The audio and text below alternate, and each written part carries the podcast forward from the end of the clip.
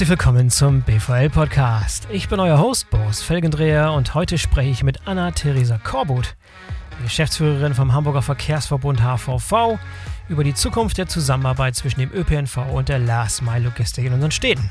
Anna nimmt kein Blatt vor den Mund und vertritt eine ganze Reihe an interessanten und zum Teil auch provokanten Thesen zu diesem Thema. Ihr dürft euch also auf ein sehr lebhaftes Gespräch mit vielen Denkanstößen freuen.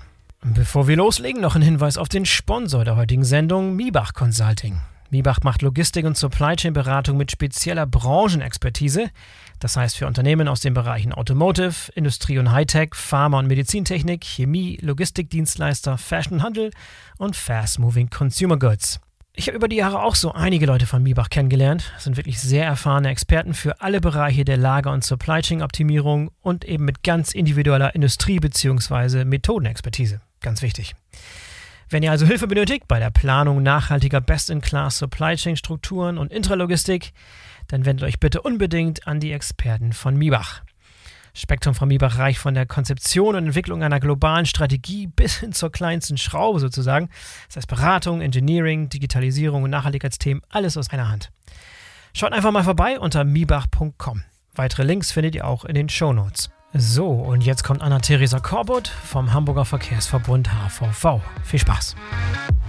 Hallo Anna, herzlich willkommen zum BVL-Podcast. Schön, dass du dabei bist. Sehr gerne, hallo. Anna, du bist jetzt äh, seit April 2021 die Geschäftsführerin der HVV. Du hast dort deinen Vorgänger abgelöst, der 25 Jahre im Amt war. Ähm, mit welchen Zielen bist du angetreten? Bist du angetreten mit auf radikale Veränderungen oder eher so peu à peu kleine Schritte? Mit welchen Zielen bist du angetreten in den Job? Äh, das ist gut, dass du das fragst. Also wer mich persönlich so ein bisschen kennt, weiß, dass ich ähm, sehr, sehr schnelle Umsetzerin bin und äh, sehr schnell, sehr gerne faktenorientiert arbeite und es mir eigentlich immer alles viel zu langsam geht. Aber ähm, das ist das, was mich persönlich ausmacht. Ähm, Im beruflichen Umfeld mhm. ist so eine Vorgehensweise immer selten zielführend. Also ähm, jetzt reinzugehen und zu sagen, ich mache jetzt, jetzt alles anders als die 25 Jahre davor und ähm, ich habe die Löffel mit Weisheiten gefressen. Ich glaube, das, das ist nicht der richtige Umgang. Ähm, aber ich habe natürlich auch einen sehr, sehr klaren ähm, Auftrag mitgenommen, was ich beim HVV machen soll. Und ich glaube, ähm, das passt auch recht gut zu meinem Werdegang oder zu dem, was ich jetzt auch liefern kann. Also ich sage mal so, so eine Arbeitgeber und Arbeitnehmer müssen sich auch füreinander in irgendeiner Form entscheiden. Das muss ja auch passen. Und ähm, mein Lebenslauf und meine Art steht jetzt nicht für kontinuierliche Fortschreibung dessen, was in den letzten Jahren gewesen ist. So, und der HVV gehört in, in seinem Setup schon zu den innovativsten Verbünden und ÖPNV, äh, sag ich mal, Verbundsträgern, die wir in Deutschland haben, vielleicht sogar über die deutschen Grenzen hinaus. Das sieht man ja auch an allen möglichen Indizes, die da immer hoch und runter gebetet und analysiert werden oder diversesten Studien. Aber der HVV ist aufgrund seiner Komplexität und seiner, ähm, ich sag mal, behördennahen oder politiknahen Struktur gleichzeitig auch ähm, langsam. Mhm. Behäbig will ich jetzt gar nicht sagen, aber umständlich. Ja, man muss mit wahnsinnig vielen Leuten reden. Jeder hat eine Meinung. Die sind leider nicht kongruent zueinander. So und mein Wunsch oder mein Ziel ist es ganz klar, diesen HVV jetzt ins neue Zeitalter zu bringen und den auch ein bisschen von der Denkstruktur zu öffnen. Den Verbund gibt es ja seit 1965. Ähm, manchmal verhält er sich noch wie zu der Zeit, 1965. und ähm, mein Zugang ist in einer gesunden, ähm, ich sage mal Revolution, wobei ich das R in Klammern setze. Also eine Evolution, aber mit, mit maßgeblichen Veränderungsschritten hin zu öffnen und neue Denkmuster in die Organisation reinbringen. Ja, ich, du hast eben schon ganz kurz deinen dein Hintergrund und deinen Werdegang erwähnt. Da sind mir so interessante Parallelen zum Werdegang von Sigrid Nikutta aufgefallen. Ihr seid beide in Polen geboren, in Westfalen aufgewachsen, bei der, bei der Bahn gewesen, im öffentlichen Nahverkehr. Kennt ihr euch? Täuscht ihr euch aus? Habt ihr euch abgesprochen? Was ist da los? Ja, na, abgesprochen ja jetzt nicht. äh, Frau Nikutta kenne ich aus dem, aus dem Netzwerken. Also wir haben nie irgendwie zusammengearbeitet und es ist jetzt zufällig wirklich so, äh, dass wir beide polnischen Ursprungs sind und in Ostwestfalen-Lippe groß geworden sind. Ich glaube, sie in Herford, ich in Paderborn.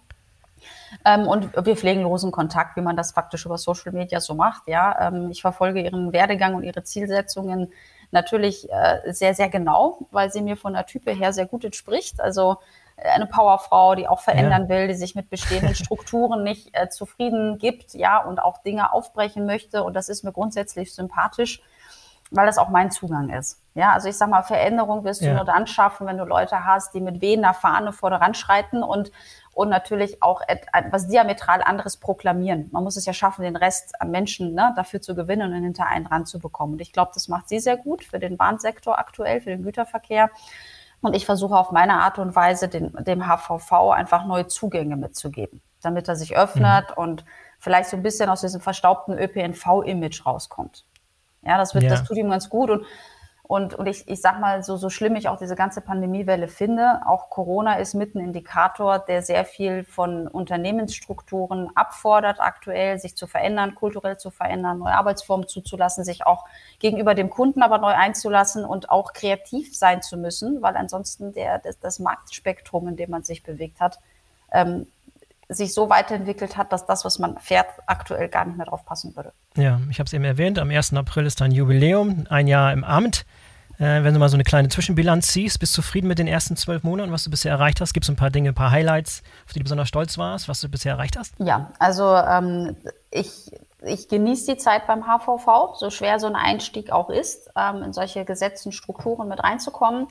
Ähm, so haben wir doch seit der Zeit einiges bewegen können. Ich sage mal so, dass das Größte und Spürbarste am Markt sind ähm, unseren Redesign, den wir im HVV hingelegt haben.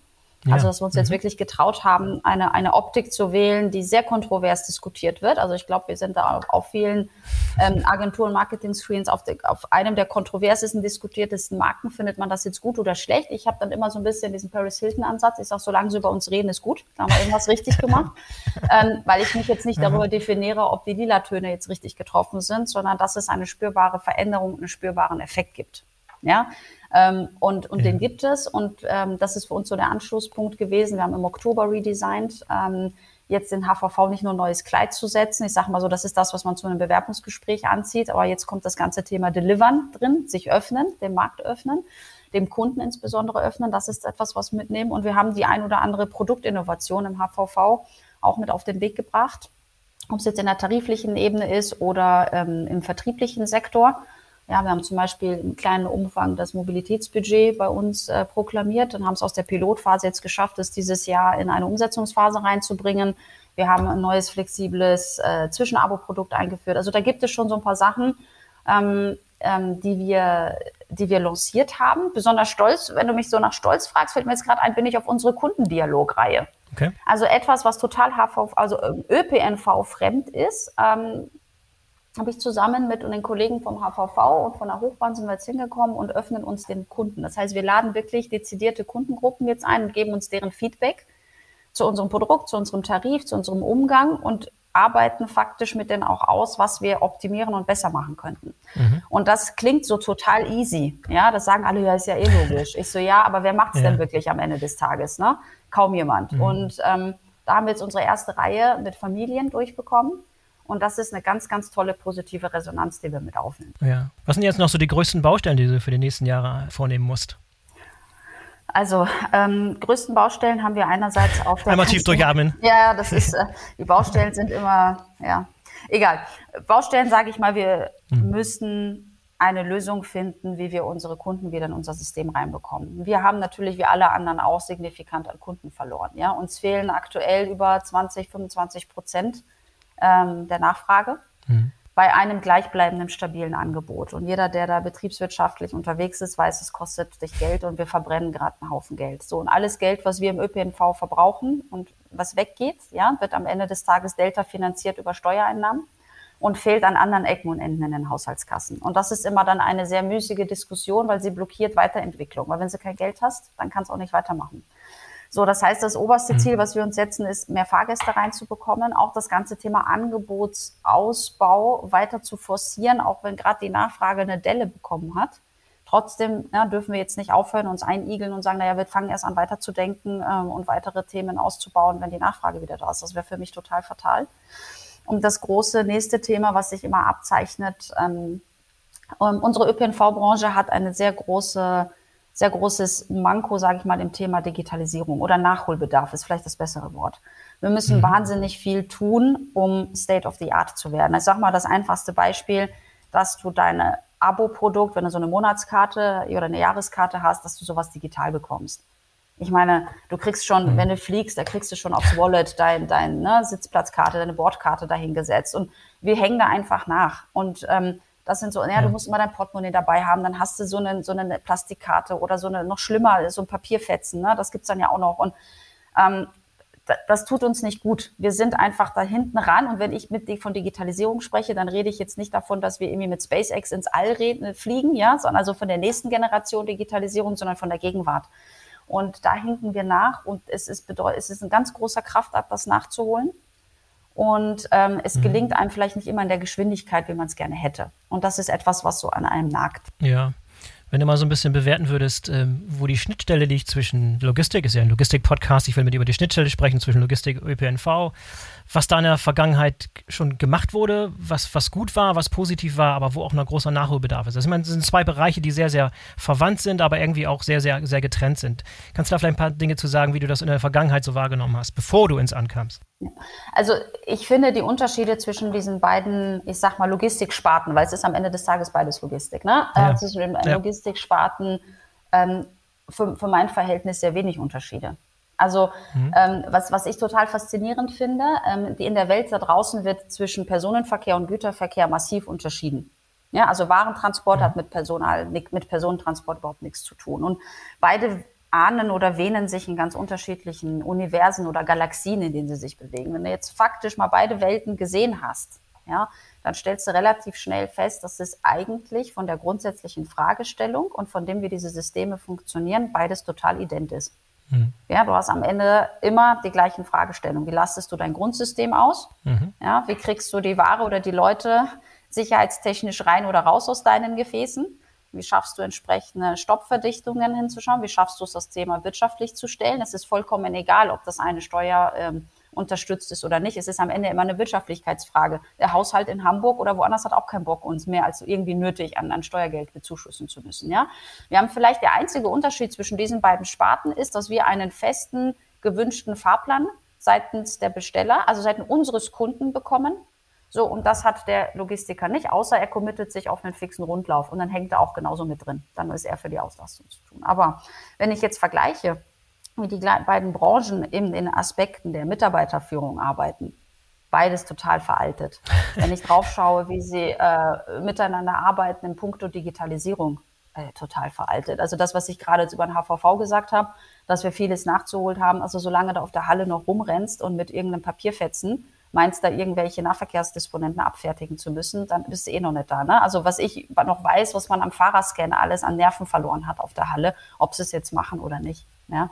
So, und, und das sind zwei, auch das ganze Thema Vision in die Zukunft. Es ist zu engmaschig gesehen. Ja, der Kunde spielt, also der Endkunde spielt eine massiv untergeordnete Rolle. Es wird viel mehr aus Produktionssicht geprüft. Ja, die Hochheit sind die Angebotsplaner oder Disponenten ja, oder, oder sage ich mal, die, die Leit, bei uns sind es Leitstellen, in der, in der Logistik sind das dann die Depots oder die Niederlassungen, ja, es wird alles faktisch aus der produktionsorientierten Sichtweise gesehen. Der echte Endkunde am Ende des Tages, egal ob jetzt B2B oder B2C, findet außer in der Abrechnung und in der Rechnungslegung sehr wenig Gehör. Mhm. Ja, und das ist im ÖPNV genauso. Ja, da redest du mehr mit den Aufgabenträgern und mehr mit der Politik als mit dem Kunden. Deshalb bin ich ja so stolz, dass wir das jetzt mal gemacht haben, dass wir uns echt mit echten Menschen, die einem echt Kritik geben können, mal zusammensetzen. Und das Gleiche ist es in der Logistik. Also man, man befasst sich ja de facto mit seinem Endkunden nur im Sinne der Abrechnung oder in seinen Quality Calls. Ja, aber, aber viel mehr dann mhm. auch nicht. Oder es machen die wenigsten. Und da sind die Branchen doch sehr, sehr nah. Vielleicht ist das ja in Summe eine logistische Herausforderung. Ja, eine der größten Herausforderungen, die hast du auch schon mit einer sehr, sehr provokanten These belegt, ist also diese, die, die zunehmende Lkw-Dichte. Also die Innenstädte sind komplett zugefahren, zugeparkt mit, mit, äh, mit, mit Cap-Dienstleistern, mit LKWs, mit Logistikdienstleistern, die in den Städten unterwegs sind. Da hast du eine relativ provokante These aufgestellt, du willst die Großstädte komplett dicht machen. Kannst, kannst du da mal ein bisschen näher darauf eingehen, was du damit gemeint hast und was die Reaktionen darauf waren? Die Reaktion ist erstmal Kopfschütteln, ne? Und ein so nach dem Motto, ja. äh, die hat sie ja nicht mehr alle, aber ist ja, ist ja eh normal, weil er kennt sich ja nicht aus. War ja erst nur drei Jahre in der Spedition und die kann das ja gar nicht wissen und die hat das nicht seit Aha. 25 Jahren gelernt. Also das war so die grundsätzliche, ähm, grundsätzliche Meinung dazu. Interessant ist, wenn du dich zu dieser These dann mit wirklich ähm, ähm, Logistikpartnern unterhältst, ja, mit, mit wirklichen Größen in dieser Welt, so mhm. geben sie einem tendenziell nicht Unrecht. Die Frage ist nur, wie will man sowas umsetzen? Was meine ich damit? Ähm, wir haben wir haben jetzt insbesondere in diesen Großstädten, wenn das jetzt ist ja ein städtisches Problem, ja, so wie du es auch eben gesagt hast, wir fahren da mit jedem LKW rein.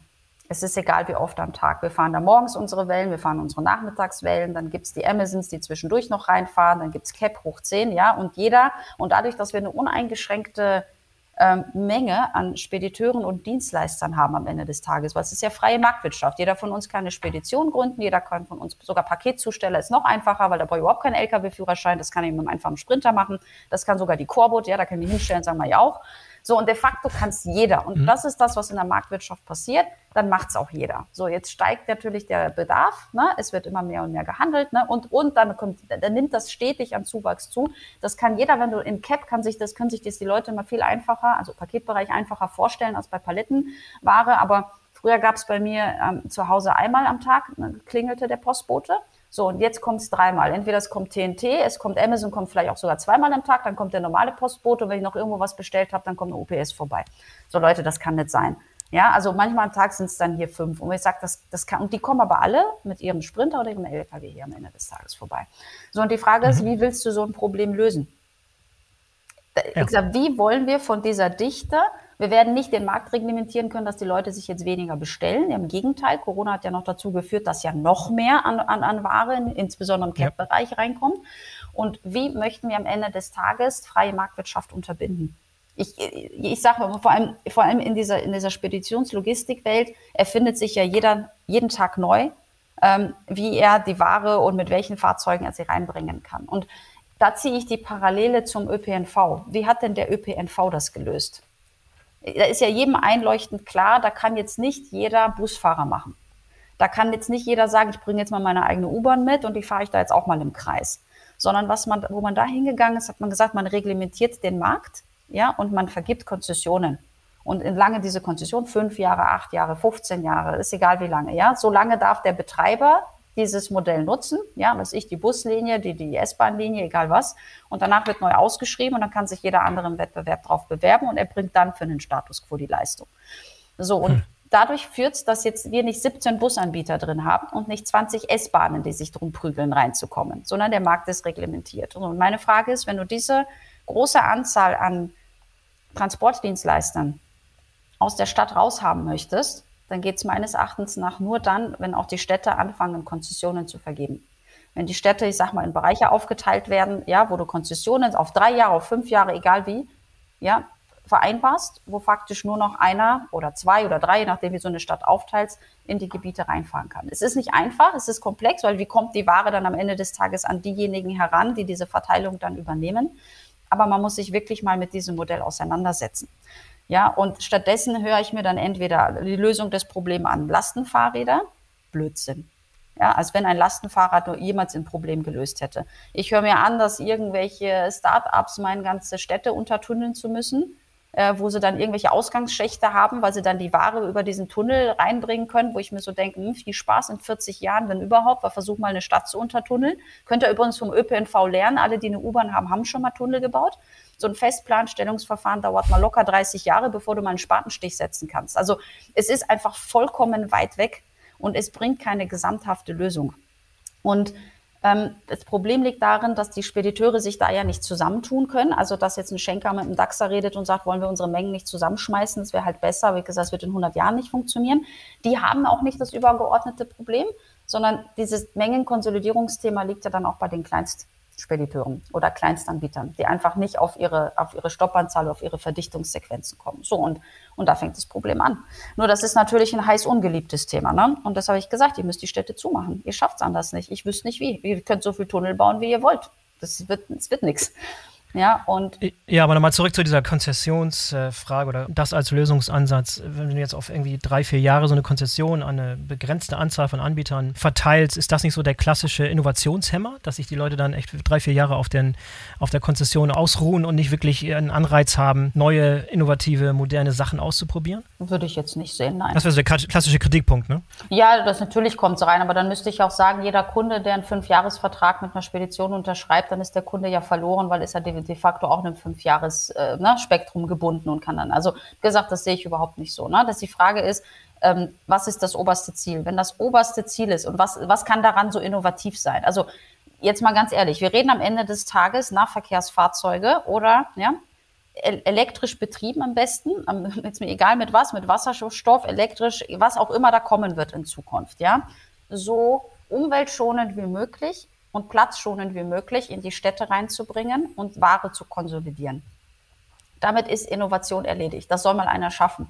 So, und mir geht es darum, dass alle anderen nicht rein können und ihre Ware, sage ich mal, im vorstädtischen Raum platzieren müssen. Dort wird es konsolidiert und reingetragen. Das hat für mich nichts mit Innovationshemmnis zu tun. Das hat was zu tun mit IT-Anbindungen, damit der Kunde am Ende weiß, wo die Ware ist, an Vertrauen zueinander und klassischen äh, Zubringermechanismen ich wüsste nicht, was da jetzt innovationshemmend ist, weil es geht ja am Ende nicht um die Produktvielfalt, die du dem Endkunden anbietest. Es geht um die, um die Last Mile. Es geht um die letzte, um den letzten Zugang. Und insofern sehe ich da absolut gar keine Gefahr. Es kommt gerne als Hemmnis, aber ich sage, wenn das das einzige Hemmnis ist, dann können wir gerne irgendwelche Parameter dafür festlegen. Ja, das Argument ist einfach das, dass man, wenn man es reglementiert oder auf bestimmten Verkehrswegen oder Verkehrsformen oder Verkehrsträgern einen Vorzug gibt oder die reglementiert, dann hast du eigentlich diese Diversität, die du brauchst. Das heißt, Tunnel sind vielleicht nicht das einzige Mittel, aber vielleicht ein interessanter, wertvoller Beitrag, den man ausprobieren könnte. Oder Lastenfahrräder oder autonome Fahrzeuge oder Roboter, die in der Last Mile ausliefern, dass du halt diese bunte Mischung brauchst, um zu gucken, what sticks sozusagen, um zu sehen, was letztlich mhm. dann funktioniert.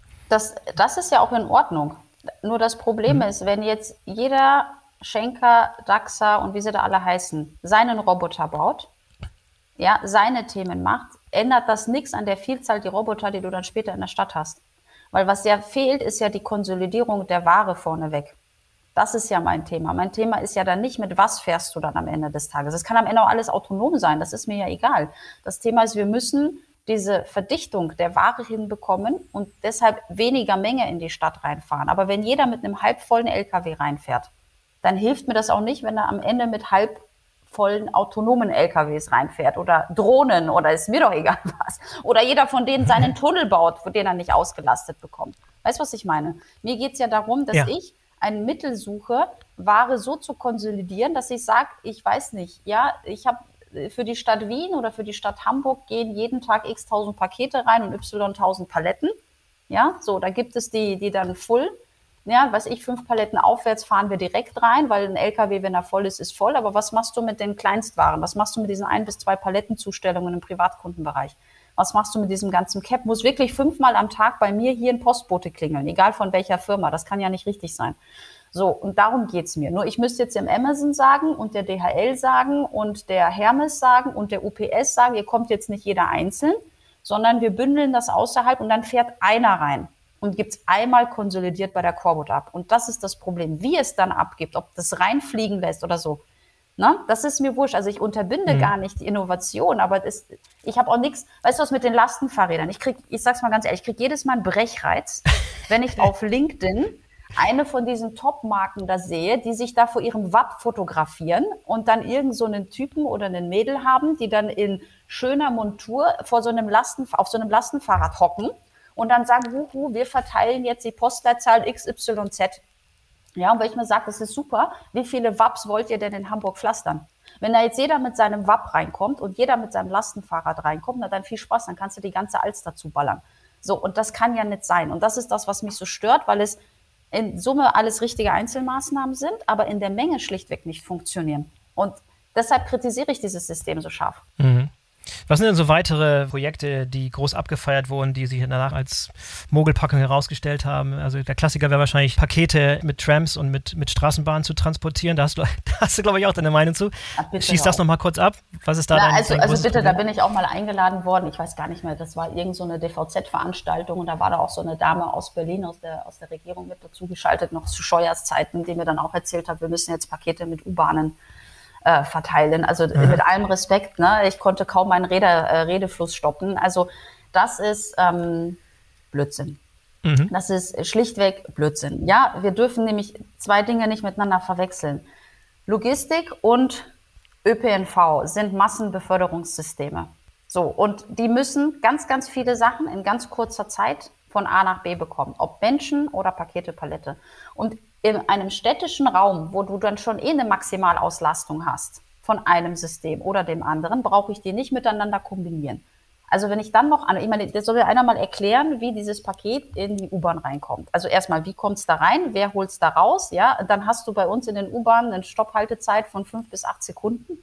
Also schaue ich mir dann ja wirklich an und was mache ich dann mit dem Ding? Wir wissen selber, wie viele Fahrstühle wir haben in den Schächten. Also dann prügeln wir uns alle um diesen einen Fahrstuhl und hoffen, dass er dann funktioniert, damit du dann da deine, deine ne, Ameise mit dem Hubwagen da hochbekommst. Ist super Blödsinn. Also wirklich, diese Systeme sind nicht kompatibel aufeinander ausgerichtet. Da müsstest du, wie hm. vielleicht, einen guten Freund von mir, der arbeitet da in, in den Arab äh, Vereinigten Arabischen Emiraten. Die Jungs sind da ein bisschen anders drauf die sagen, ich hätte jetzt gerne mal eine Retortenstadt ich möchte, dass das System von Anfang an zusammengebaut wird. Was kostet, ist egal. Das Öl fließt links neben raus. Also sag, was du brauchst. Die bauen da Städte aus dem Sand. Das ist kein Scheiß, ja. Die gibt's wirklich. Die ziehen die da hoch mit dem geilsten, digitalsten ÖPNV und Logistiksystem, was wir uns alle überhaupt vorstellen können. Weil da ist das nämlich alles zusammen von Anfang an gedacht und umgesetzt worden. Ja, aber da entwickelst du aus der Retorte. Das kannst du ja gar nicht vergleichen. Ja, das, das geht nicht. Also wir können bestehende Infrastruktur nicht sprengen. Wir können bestimmte Städte hier nicht platt im Erdboden platt machen und sagen, wir bauen das alles nochmal neu auf. Und deshalb tue ich mich mit dieser Kombinationsmöglichkeit schwierig, äh, sehr schwer. Ich habe gesagt, ich kann mir eine Kombination aus diesen beiden Systemen im ländlichen Raum vorstellen, weil da mhm. leiden auch wieder beide Systeme sehr stark mit den gleichen Problemen. Zu wenig Auslastung, zu wenig Leute, zu wenig Ware, müssen sie ins letzte Hinterdorf, ins letzte Tal, ins letzte Flachland rausbringen. Und dann gurkst du da mit seinem Nahverkehrs-LKW, weiß ich, 167 Kilometer nach, ich weiß nicht wohin und wieder zurück, ähm, um eine halbe Waschmaschine ne, zuzustellen. Das ist nicht effizient, das kostet einen Haufen Geld. Das kostet die Spedition Geld, der Endkunde zahlt es am Ende des Tages nicht. So, und das Gleiche hast du im ÖPNV. Auch da kann ich mir wenn wir da beim Punkt Innovation sind, ja, sehr gut vorstellen, dass in Zukunft, ähm, wenn vieles deutlich automatisierter läuft, da es eine Symbiose zwischen ÖPNV und, und Logistikverteilung geben könnte, weil du die Assets nie zu 100 Prozent ausgelastet bekommst. Mhm. Ja, also mhm. du kriegst auch einen autonom fahrenden, ich sage mal mal Bus oder Kapsel, egal was es ist, auch wenn da kein Fahrer mehr drin ist, nicht zu 100 Prozent ausgelastet, nur im ÖPNV auf irgendeinem Dorf. Mhm. Ja, weil wenn dann ja. 200 Seelendorf ist, dann ist nicht so. Und dann die Frage ist, aber auch dieses 200 Seelendorf braucht seine Pakete und seine Zustellung. Und die Frage ist, kann man das miteinander kombinieren? Das finde ich hochgradig interessant, beschäftigt sich de facto fast niemand mit. Ja, weil es einfach für viele die Grenzen zwischen diesen beiden Segmenten oder Teilbereichen, ne, einfach so unfassbar mhm. weit ist. Und ich finde das schade. Weißt du, ich vergleiche das immer mit Medizin. Wenn du Arzt werden willst, müssen alle das gleiche Medizin-Grundstudium absolviert haben und danach darfst du dich spezialisieren. So, und wir hier in der Logistik, da macht jeder so seins und behauptet, dass das eine mit dem anderen überhaupt nichts zu tun hat. Wir müssten aber wirklich doch alle mal die gleiche Logistikausbildung hinlegen und dann am Ende spezialisiert sich der eine gerne auf Personenverkehr, der andere gerne auf Landverkehr, der andere gerne auf Seefracht oder Luft oder was es am Ende des Tages gibt. Aber die Mechanismen sind die gleiche. Es gibt überall Disponenten, es gibt überall Angebotsplaner, es gibt überall Stops, es gibt Verdichtungen und es gibt immer das gleiche Chaos, wenn draußen Sturm ist. Also es gibt schlichtweg keinen Unterschied. Ja? Und er wird aber so gesehen. Und dadurch denken diese Branchen nicht zusammen, sondern sie, sie trennen sich, sie, sie reden wirklich nicht miteinander. Es ist wirklich faszinierend. Da können wir gleich noch drauf eingehen. Aber nochmal einen Schritt zurück zu dieser Idee, in ländlichen Regionen autonome Fahrzeuge zu nutzen, die sowohl Personen als auch Pakete und, und Waren transportieren können du hast eben gesagt, kümmert sich keiner darum. Liegt es daran, dass diese Fahrzeuge einfach noch weit, weit davon entfernt sind, das überhaupt machen zu können? Liegt es daran, dass es noch weit in der Zukunft liegt, dass die Technik noch gar nicht so weit ist? Nein, das glaube ich nicht. Also in Hamburg fahren ja auch schon autonome Autos rum, ja, immer mit Sicherheitsabstand und immer noch ein Fahrer mit drin, aber die das alles antesten mit 17 Kameras. Und das Thema, sind wir doch ganz ehrlich, wird kommen. Ob es in fünf Jahren kommt, in zehn Jahren, in 30, irgendwann wird die Technik so weit sein, dass autonomes Fahren funktioniert. Ähm, natürlich Klar, gibt, ja. gibt es noch nicht diese, diese eierlegende Wollmilchsaukapsel, wie ich es mal nenne, also eine, die Personen befördern kann und äh, Ware. Es gab aber schon genug Ansätze, ich glaube, eins war von, von Mercedes Truck Van und noch weitere, die ich kenne, ähm, die sowas schon angefangen haben zu konzipieren, aber die draußen kein Interesse finden und die auch noch viel zu komplex waren, ja, aber mhm. kein Interesse, keine Forschungsprojekte gibt, keine, ne, Investoren gibt, die sagen, hey, wir sollten uns das mal anschauen, ob wir hier nicht gemeinsame Nutznießer eines Themas sein können. So, und das, das findet nicht mhm. statt. Ich glaube nicht, dass das an einem technischen Problem scheitert. Also gar nicht. Es gibt genug Animationen, dass das, also bitte, wir fliegen ins All. Also frag mal den Branson, ja. jetzt, der da jetzt da oben war, oder den Elon Musk, ob das ein Problem der Technik ist. Der wird dich auslachen. Also das ist, das ist, es ist ein Problem des Wollens und des Marktes. Ne? Also das sind ja so Jungs, die würden sich sofort draufsetzen, wenn sie da einen Riecher für hätten. So, und Dadurch, dass aber dieser ganze Sektor so reglementiert ist in Deutschland, ja, also kommst ja vor lauter Ausschreibungen, Reglementarien und Juristen, da darfst dich ja keinen Meter bewegen. Und, und der Bedarf entsteht nicht. Ja? Es ist zu politisch geprägt, das sind dann Landtagswahlen oder nicht, die dann am Ende bestimmen, ob irgendwelche Themen jetzt äh, gemacht werden oder nicht. Und die Logistik, das ist auf der ÖPNV-Seite und auf der Logistikseite die sind alle so mit, mit sich selbst beschäftigt, dass die, dieser, dieser Weitblick fehlt, mal zu sagen, man könnte wirklich eine, eine gemeinsame Symbiose bringen und wenn es auch nur mal ein Forschungsvorhaben wäre. Und das, das findet nicht statt. Oder ich habe jetzt mhm. lang genug aufgerufen, ich glaube seit über sechs Monaten sage ich, wenn es irgendwelche crazy Geister draußen gibt, dann sollen sie sich bei mir melden. Ich mache das sehr gerne unter dem Label HVV. Ich brauche jetzt einen Logistiker dafür, der sich hinsetzt und sagt, ist okay, lass mal darüber nach, einfach nur mal spinnen ich habe genug äh, Logistik-Professorenlehrstühle, ähm, die sich mit draufsetzen würden. Man kriegt ja in Deutschland für jeden Mist Fördergelder. Also man kann sich gar nicht vorstellen, für was für einen Scheiß man überhaupt Fördergelder bekommt. Ich würde das nicht mal beantragen, zum Teil für die Themen, als mir peinlich wäre, aber du kriegst Geld dafür. Also das ist nicht das Hindernis. Wirklich nett. Ich finde aber keinen da draußen ernsthaft, der sagt, ist okay, wir machen das. So, und solange diese ja. Bereitschaft nicht da ist, ich kann nur die Hand geben und sagen, bitteschön, aber ähm, das kommt ja nicht zurück. Da sind wir wieder beim Thema sich belächeln lassen. Ne? Das finde ich schade. Hast du denn schon ein paar Erfolge erzielt? Bist du auf Leute zugegangen und hast schon gute Erfahrungen gemacht, aber bisher alles geschlossene Türen? Na, bisher ähm, war es auf dieses nette Gespräch beschränkt. Ich bin auch ganz mhm. ehrlich nicht die, die jetzt irgendwie Klinken putzen geht. Ne? Also ich, das ist, dafür bin ich nicht der Typ. Ich gehe einfach hin und sage, es gibt ein paar Ideen, die könnte man gemeinsam beleuchten. Und wenn es da draußen im Universum irgendjemand gibt, der das meint, dass das wert wäre, sich darüber zu unterhalten, so bin ich relativ medial präsent. Da reicht eine E-Mail auf LinkedIn, da kann man mich anrufen. Ist nicht so schwierig, mich zu finden. Und, und dann funktioniert es. Ich gehe nicht den Klinken putzen. Ich gehe jetzt nicht bei denen anklopfen und sagen, oh, hätte es nicht gerne und die andere hat eine Idee. Es funktioniert überhaupt nicht. Weißt du, der, der, der Wunsch und der Druck und das mhm. Erkennen solcher Möglichkeiten muss von woanders kommen. Kann ja umgekehrt sein. Es kann ja auch sein, dass die eine Bombenidee haben und sagen, Korbut, das, was du faselst, ist eh Blödsinn. Aber schau mal, ich habe was ganz anderes, lass mal darüber reden. Ist ja auch in Ordnung. Ich versuche ja nur über diese Provokanz und diese, diese Statements ne, einfach mir Gehör zu verschaffen und zu sagen, ja, dann Ne? So wie die Aussage, drehen wir die Städte halt zu, wir machen sie schlichtweg dicht. Ja, dann werden alle Leute heben die Hände und sagen, spinnt die. Ja, wo ich sage, jetzt habt ihr mal zugehört. Vielleicht habt ihr davor nicht zugehört, aber jetzt. Und ähm, Nein, ich kann Ja, weiß nicht, ist das, vielleicht ist das nicht der richtige Ansatz für die Logistikbranche, dass sie nicht ja. auf solche, solche provokanten, marktschreierischen Thesen stehen, sondern eher den Ball flach halten? Mal ja, das kann ja sein, gedacht. aber dann werden sie auch weiterhin, sollen sie weiterhin den Ball flach halten, das ist okay. Also ich sehe es nicht so, ja. sorry. Ähm, ich sage, wenn du, wenn du Sachen verändern möchtest, dann musst du darüber sprechen. Und die Leute, die ich kenne und die Sachen verändern, die gehen auch raus und thematisieren das Thema. Und da muss man es aufnehmen. Und wenn man es nicht für richtig hält, ähm, dann ist das auch okay.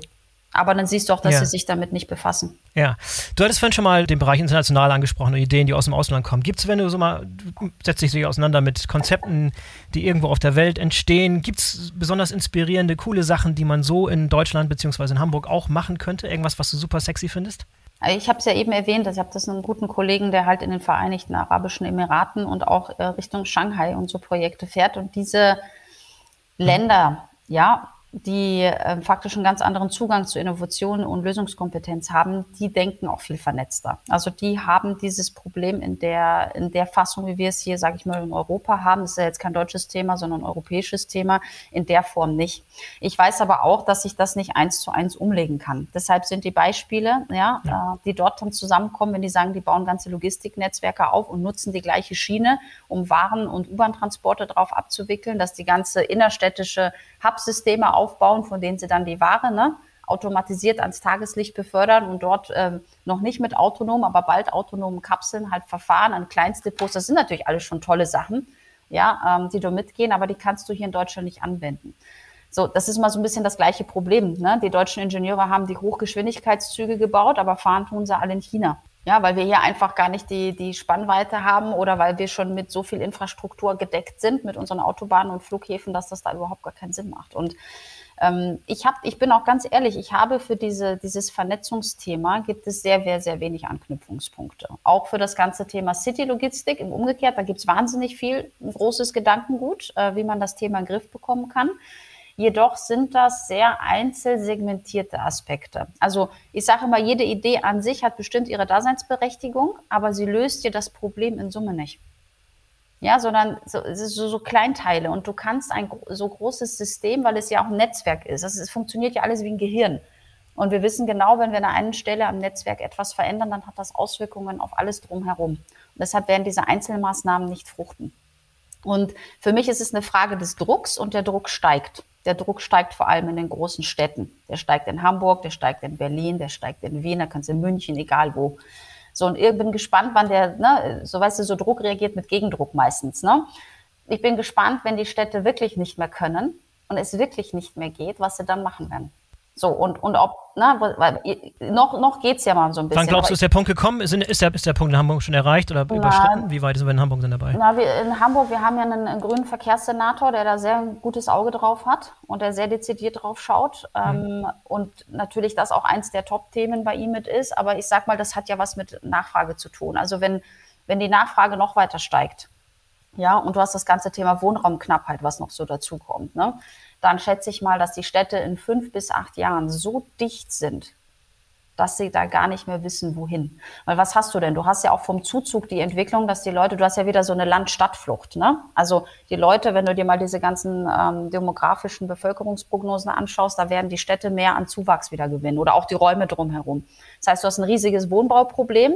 Jetzt werden Wohnbau wird priorisiert vor Logistikbau. Das ist schon mal das erste Problem. Das heißt, es werden auch Logistikflächen platt gemacht, um dann halt Wohnhäuser hinzustellen. Die Frage ist aber, wie, äh, wie kommt die ganze Ware am Ende des Tages zu den Leuten dann hin? Die Flächen werden, sind kaum zur Verfügung gestellt. Sie haben massive Parkplatzknappheit oder überhaupt Stellplatzknappheit für, für LKWs und Zulieferungsmechanismen. Und ich glaube, irgendwann platzen sie. Wirklich, irgendwann kommt so der mhm. Punkt, wo du halt so viel Stau haben wirst und ähm, so viel, so eine Menge. Also wenn sich die LKWs dann irgendwann auf den Füßen stehen im, im Hafen, ja, oder an sonstigen Wohnabteil, bin ich mal gespannt, wie sie reagieren.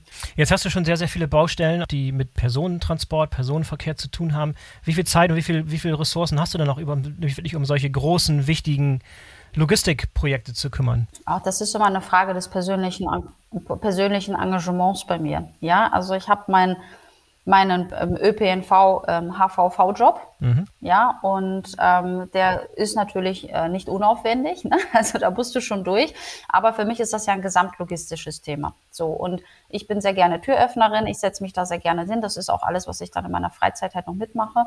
Ne? Und mich auch darum bemühe. Und am Ende des Tages, sage ich mal, wenn ein, ein super Thema um die Ecke kommt, dann ist das auch gar kein Problem, sich als HVV-Chefin sich um dieses Thema, also dieses Thema mitzubegleiten und mitzukümmern. Es ist am Ende des Frage des, des Tages eine Logistik. Ich sehe diese Trennung nicht so scharf. Mhm. Ja, für mich ist es auch kein Problem, zu einer anderen Behörde zu gehen oder mit dem Senator auch über andere Themen zu sprechen. Ja, aber es mhm. muss ein, es muss ein gutes Thema sein. Es muss etwas Zukunftsträchtiges sein. Ich gehe jetzt nicht hin und sage, ich habe die nächste Lastenfahrradidee. Ich sage, das wird es halt nicht sein. Ja, das, wird für Teilsegmente vielleicht spannend sein, aber es, ist, es löst am Ende nicht unser Lkw-Problem in der Stadt. Ja, ich, ich sehe schon auf die Lastenfahrräder hast du dich eingeschossen. Wenn du, äh, wenn du jetzt oh, irgendwann sorry, mal in, in, in, in, weiter, in weiter Zukunft äh, die Position verlässt und was Neues anfängst und guckst zurück auf deine Zeit beim HVV, hast du die Ambition, ein richtig großes Vorzeige Logistik ÖPNV Projekt an den Start gebracht zu haben? Irgendwas, wofür du wofür du stehen kannst, wo du zurückguckst und sagst, das war so ein großes, dann mein großes Baby, da habe ich wirklich ähm, Pionierarbeit geleistet, was richtig Tolles gewuppt. Da ist das ein Anspruch? Ich, ja, Anspruch nicht, aber Wunsch. Also äh, Wünsche und Ansprüche, weißt du, das ist immer, ich würde mir unheimlich, ich würde mich total freuen, weil nur deshalb mache ich das ja. Nur deshalb rede ich ja, obwohl ich gerade nichts mit offiziell mit Warenlogistik zu tun habe, rede ich trotzdem über das Thema, auch wenn es jetzt nicht meiner Fun originären Funktion gerecht wird. Ne? Also viele sind ja dann eh schon total mhm. verwundert, mhm. wenn ich, ja und hier kommt die HVV-Geschäfte, dann gucken sie halt, was hat die denn hier verloren? Ne? Also das ist so, wow, was ist das? Aber ich mache es deshalb, weil, ich, weil mich das Thema ja nicht loslässt. Ich hatte eine sehr tolle Zeit in der Spedition und in der Logistikwelt. Ob es jetzt äh, mhm. im Straßenverkehr war oder auch im Güterverkehr, in dem ich tätig sein durfte. Mir hat das sehr viel Spaß gemacht. Es ist eine andere Welt im Sinne von näher am Markt. Mhm. Der ÖPNV ist nicht so nah am Markt, da er ja, ich sag mal, steuer- und fahrgastfinanziert ist und ne, diese langen Vergabezyklen hat. Das ist in der Logistik ja. anders. Ne? Hast du mehr Endkunden, hast du mehr, ein anderes Troubleshooting einfach. Ne? So, und das ist etwas, was mich sehr, ähm, auch sehr begeistert und sehr fasziniert hat. Also ich finde diese Branche total toll. Soll jetzt keiner glauben, dass ich drauf schimpfe, im Gegenteil. Ähm, und ich versuche jetzt diese beiden Herzen, die, die in meiner Brust schlagen, da auch miteinander zu vernetzen. Und wenn es mir gelingen würde, ähm, aus dieser Sicht beides mal zusammenzubringen und da wirklich mal so ein größeres Vorhaben oder Projektvorhaben oder Forschungsvorhaben, ne, das ist ja noch alles in der Zukunft gesponnen, mal aufzusetzen, um mich daran so ein bisschen zu reiben. Da hätte ich da große Lust zu und das würde mich sehr freuen. Ich versuche auch die Kontakte dahingehend aufzubauen. Also da bin ich emsig unterwegs. Mir fehlt noch dieser Logistiker, der mitmacht. Weil alleine. Ja, das, das, deshalb ist ja auch heute hier. Ich meine, vielleicht der große Aufruf. Hier, jetzt ist, jetzt ist die Chance. Mach den großen Appell. Mach, mach, deine, mach dein Projekt, mach, deine, mach die Zusammenarbeit interessant. Was, äh, was stellst du dir vor? Wer, wer soll an dich rantreten? Wie, wie könnte die Zusammenarbeit aussehen? Wer soll damit teilhaben? Soll es Unternehmen sein? Soll es auch Forschung sein? Wer müsste mit am Tisch sitzen? für ein erfolgreiches ich, Projekt? Ich glaube, eine ganz große, nicht zu viele Leute, weil wenn es zu viele sind, quatschen wir das Thema wieder tot. Aber ähm, ich sag mal, so ein drei- bis fünfköpfiges Team aus unterschiedlichen ähm, Denkansätzen und Branchen wäre relevant. Also wenn du so das Gleiche immer hast, hast du am Ende more of the same. Das hilft mir nicht. Mhm. Aber ich hätte sehr gerne ähm, jemanden mit dabei, der sich wirklich mit globalen Logistik-City-Konzepten beschäftigt, der auch wahnsinnig viel schon mal gesehen hat im Leben ja, jetzt nicht nur in einer Stadt hockt und dann immer mhm. mit dem gleichen Amtsleiter über das Problem redet, sondern der auch global unterwegs ist und sagt, na schau mal, die machen das in Amerika so, die machen das in Afrika, die machen das in China und wie machen es eigentlich diese, wie macht es Mexico City? Ne? Die haben ja ein ganz anderes Problem. Also das ist etwas, ähm, was mich, was mich sehr, was ich sehr inspirierend finde. Ich hätte gerne einen namhaften ähm, Speditionslogistiker dabei, der heute schon in vielen großen Städten in Europa beliefert weil er auch hier diese Erfahrung aus, aus diesem ganzen internationalen Spektrum mit einbringen könnte, weil auch dort funktioniert es halt überall anders. Ja? Ähm, das wäre für mich ein wichtiger Zugang, der dann auch so ein bisschen diese Power mitbringt. Ich sage immer, wenn du ein Thema erfolgreich ansteuern willst, dann brauchst du auch namenhafte Partner dazu.